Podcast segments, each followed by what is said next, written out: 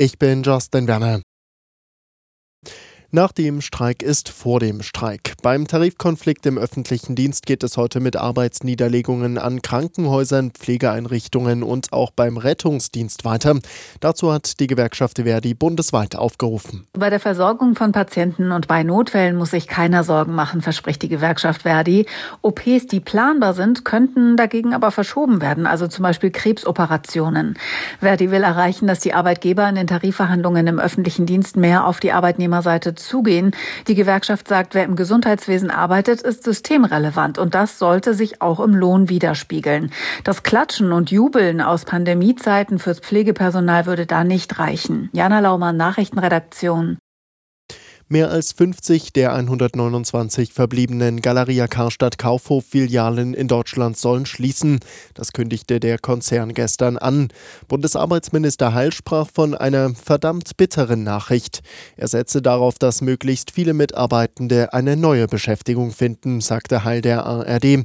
Laut Generalbetriebsrat könnte es bei Galeria 5000 Kündigungen geben.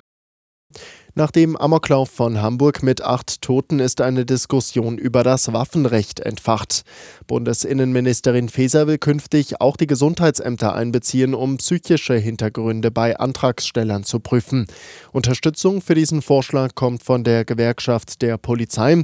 Das würde mehr Sicherheit bringen, sagte GdP-Chef Kopelke der Rheinischen Post. Die FDP um Justizminister Buschmann reagierte kritisch auf Fesers Pläne.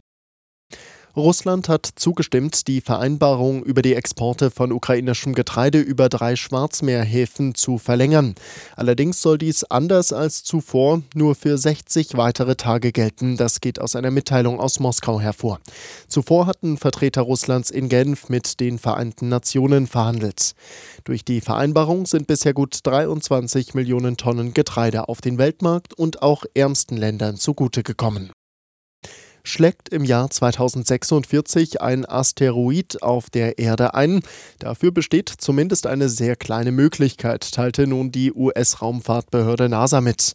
Der im Februar entdeckte Asteroid 2023 DW habe einen Durchmesser von rund 50 Metern. Die genaue Flugbahn könne allerdings noch nicht mit Sicherheit vorhergesagt werden. Das werde nun beobachtet.